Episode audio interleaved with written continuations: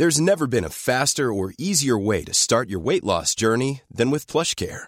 PlushCare accepts most insurance plans and gives you online access to board-certified physicians who can prescribe FDA-approved weight loss medications like Wigovi and Zepbound for those who qualify. Take charge of your health and speak with a board-certified physician about a weight loss plan that's right for you.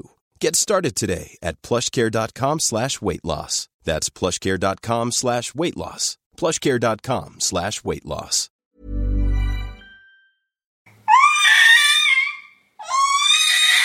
Ok Camille, baisse le son.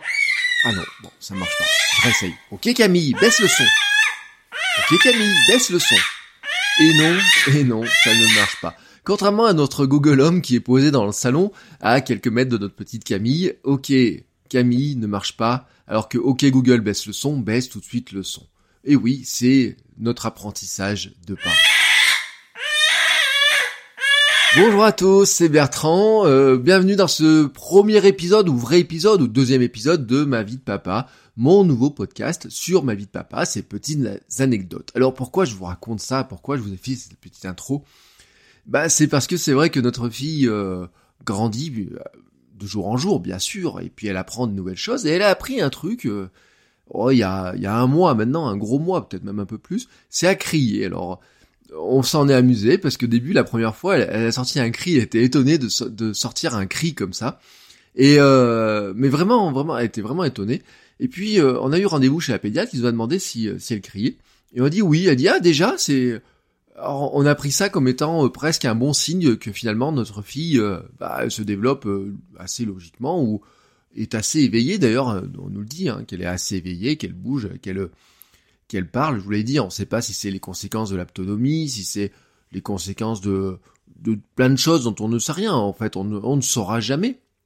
Mais euh, bien sûr, pour l'instant, euh, elle passe de la position du dos au ventre, du ventre au dos. Euh, bon, on a bien quelques craintes hein, quand le, elle veut se dormir sur le ventre désormais, mais bon, voilà, c'est discrètement, le soir, je la remets sur le dos et puis je la retrouve le lendemain matin tranquillement en train de dormir sur le ventre, des fois le pouce dans la bouche, voilà, elle a l'air tellement bien dans cette position. Mais le cri, ben on sait pas encore tout à fait d'où il vient. On a, on essaye de repérer à peu près d'où il peut venir. Hein. Euh, c'est pas du pleur parce que bon, le pleur c'est facile à repérer. Et les pleurs de faim, les pleurs de colère, les pleurs de fatigue, les petits, les petits chouinements, les petits ronronnements. Oui, ronronnements des fois. Non, c'est pas du ronronnement, c'est du grognement, voilà. Mais le cri c'est différent.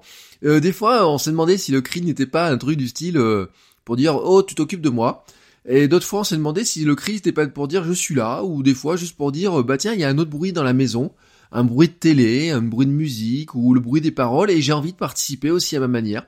Et des fois, on s'est même demandé si ce euh, cri n'était pas un truc du style de dire et tu lâches ton truc que t'as entre les mains, euh, que tu sembles appeler un iPhone, euh, ou alors tu joues avec moi avec. Non, franchement, bien entendu, euh, le téléphone, ce n'est pas encore pour elle. Alors d'ailleurs, la question c'est comment faire pour ne pas lui mettre le téléphone sous les yeux, elle qui semble déjà tant attirée par les écrans, euh, mais ça, ça sera un autre sujet. Non, ce cri, on n'a pas vraiment trouvé encore à quoi il correspondait. Ce qui est sûr, c'est que ce n'est pas du cri de pour dire "Eh, je veux pas dormir". Voilà, le cri est totalement différent. elle semble vraiment s'en amuser et c'est probablement pour elle un moyen de euh, grandir, de bah, développer, euh, de faire un pas de plus vers la parole, hein, vers le comprendre un petit peu comment ça fonctionne, cette espèce de souffle qui, qui est là, euh, qui au début, bah forcément, elle crie plutôt mécaniquement hein, pour dans un appel à l'aide, dans un appel à l'aide de dire "Eh, j'ai faim." Mais maintenant, c'est du cri qui est plutôt, je dirais, volontaire, voyez, et qui est assez amusant d'ailleurs, moi. Enfin, elle nous casse un peu les oreilles, bien sûr, par moment, parce qu'elle crie, elle a un cri très strident, très fort, de plus en plus fort, de plus en plus aigu, même d'ailleurs. Euh, on en plaisante, on dit, bah tiens, il faudrait qu'on qu'on achète des boules qui mais non, parce que finalement, elle cherche juste à s'exprimer, je pense. Peut-être demande-t-elle les bras, je ne sais pas. Peut-être, je sais pas, avez-vous remarqué, euh, vous qui écoutez cet épisode, à quoi correspondaient les cris chez vos bébés, chez vos enfants quand ils étaient petits? Ils avaient sûrement une palette d'expression. Alors ma, ma femme avait euh, emprunté un livre sur les, les pleurs de bébé, à quoi correspond-il Parce qu'une chercheuse avait fait des études là-dessus sur le sujet. Mais le cri, ce cri-là, c'est encore franchement différent. Des fois, franchement, je dis, hein, elle peut nous casser un petit peu les oreilles, surtout quand on essaye de regarder un truc à la télé. Donc il y a plein d'émissions, des séries et autres qu'on ne peut plus regarder ou qu'on regarde en, décalé. Oui, en décalé, parce qu'à force de mettre sur pause, on finit par être décalé. Euh, j'ai mis une croix par exemple sur certains matchs de la Coupe du Monde parce que tout simplement, alors je peux regarder les images, mais les commentaires, bon, euh, il y a un petit problème. Mais il y a des émissions, des séries, ça devient, euh, c'est autant dire, autant les enregistrer. Voilà. Un jour, on s'est fait la remarque. ma femme regardait une série qui durait 20 minutes. Elle l'a regardée, elle a fini avec deux heures de retard sur la diffusion en direct. Tout simplement parce qu'à force de mettre pause, de revenir, de plus savoir où on en était. C'est pour ça qu'on enregistre ou que Netflix est assez pratique, même quand on n'a pas forcément le temps de se connecter sur Netflix. Et euh, ce, ce cri ne correspond pas forcément, d'ailleurs, à des moments où il y a forcément du bruit. Par exemple, ce matin, là, nous sommes samedi matin, elle criait alors qu'il n'y avait pas de télé, pas de musique. Euh, J'étais juste en train de déjeuner à la table, et c'est pour ça je me dis, euh, elle me regardait droit dans les yeux, mais pas vraiment. Elle jouait en fait avec euh, dans son transat, avec des trucs qui pendaient. Elle jouait avec sa Sophie la girafe, avec son livre, un espèce de livre qui fait du bruit, etc. Elle jouait avec ça. Donc en fait, elle elle jouait, elle, je pense que ce cri faisait partie de son jeu intégralement, une manière de s'exprimer, une manière de jouer avec ses jouets à elle, avec ses objets, dans son petit monde à elle. Probablement se parle-t-elle à elle aussi. Je ne sais pas vraiment ce qu'elle peut dire, ce qu'elle exprime. Est-ce que c'était de la joie, peut-être, euh, du contentement de pouvoir jouer, de bonheur d'être là, le bonheur d'être juste là à côté de nous, de savoir qu'on était là, mais tout en la laissant tranquille. Ou peut-être le start dire bon euh, vous me laissez tranquille c'est bien et voyez que je suis là je vous montre que je suis là. On ne sait pas. Franchement on ne sait pas. Notre pédiatre euh, quand on lui a demandé ne sait pas franchement non plus euh, vraiment à quoi correspondent tous ces cris. Notre pédiatre l'ancien pédiatre qui était parti à la retraite nous disait de toute façon on ne sait pas vraiment tout ce qu'ils ont dans la tête et on ne le saura probablement jamais et je pense que c'est tant mieux comme cela en tout cas nous n'avons pas pris j'ai fait des recherches quand même, vous voyez, l'autre jour, sur ces histoires de cris. Et en fait, je peux comprendre qu'au bout d'un moment, c'est lassant, que c'est ennuyeux, que c'est pénible, etc. Surtout quand les cris se prolongent à des âges beaucoup plus avancés, quand les bébés parlent. Mais nous, notre petite Camille ne parle pas. Donc forcément, euh, c'est son moyen d'expression à elle, c'est son moyen de, de dire quelque chose, de s'exprimer ou d'apprendre des choses. Et euh, contrairement à beaucoup de parents, j'ai vu dans ces discussions, qui essayaient de trouver des moyens pour la faire taire, euh, nous on est plutôt là à trouver que bah, quelque part c'est aussi un moyen de d'elle pour travailler sur son éveil, sur le fait d'être soit de montrer sa présence, soit essayer d'imposer aussi sa présence, je pense, parce que j'avais fait un j'avais fait une formation sur la voix il y a quelque temps et euh, la formatrice expliquait que la, voix que l'on avait se faisait se formait beaucoup par son environnement.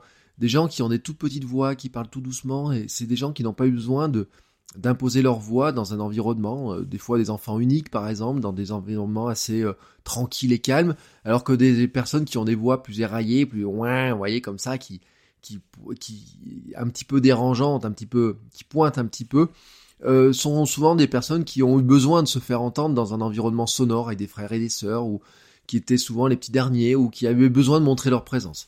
Pour l'instant, donc on ne sait pas à quoi correspond ce cri. On verra ce qu'elle va développer au fur et à mesure de son langage, du développement de son langage. Mais en tout cas, ce qu'on a fait, c'est qu'on a mémorisé, on a enregistré. Donc là, je vous en ai mis une petite, un petit extrait. C'est un cri qui a une puissance euh, vraiment tout à fait différente. J'avais enregistré ses premiers cris, ses premiers pleurs à la maternité, qui ont une puissance qui était très faible en comparaison. Et c'est vrai qu'en grandissant, elle prend du coffre et elle prend de la puissance. Et donc on garde ces petites traces, on a fait une petite vidéo quand elle crie, quand elle s'amuse, parce que oui, je dois vous le dire quand même, quand elle crie comme ça, elle a aussi le sourire en même temps, c'est pour ça non plus qu'on n'est pas très inquiet et qu'on prend plutôt ça comme un jeu. Voilà, c'était un, épisode court, je vous l'ai dit, sur... Euh, c'est des sentiments, des, des petits trucs comme ça que j'ai qui me passent par la tête. Euh, quand je, ce sera le sujet de ces épisodes. Hein. Le but du jeu des épisodes de ce de ce podcast, c'est pas de faire une recherche encyclopédique sur euh, mon, comment mon bébé grandit, mais c'est plutôt de vous donner mon mon sentiment de de père débutant. Euh, notre petite Camille, donc a 5 mois et demi, elle grandit au fur et à mesure, et donc le podcast sera pour moi l'occasion de, de raconter ces anecdotes-là, de, de vous partager un petit peu mon sentiment euh, plutôt que de vous euh, expliquer, de vous faire un manuel du papa en devenir. Voilà. Sur ce, je vous souhaite à tous une très belle journée et je vous dis à très bientôt pour un nouvel épisode. Ciao, ciao.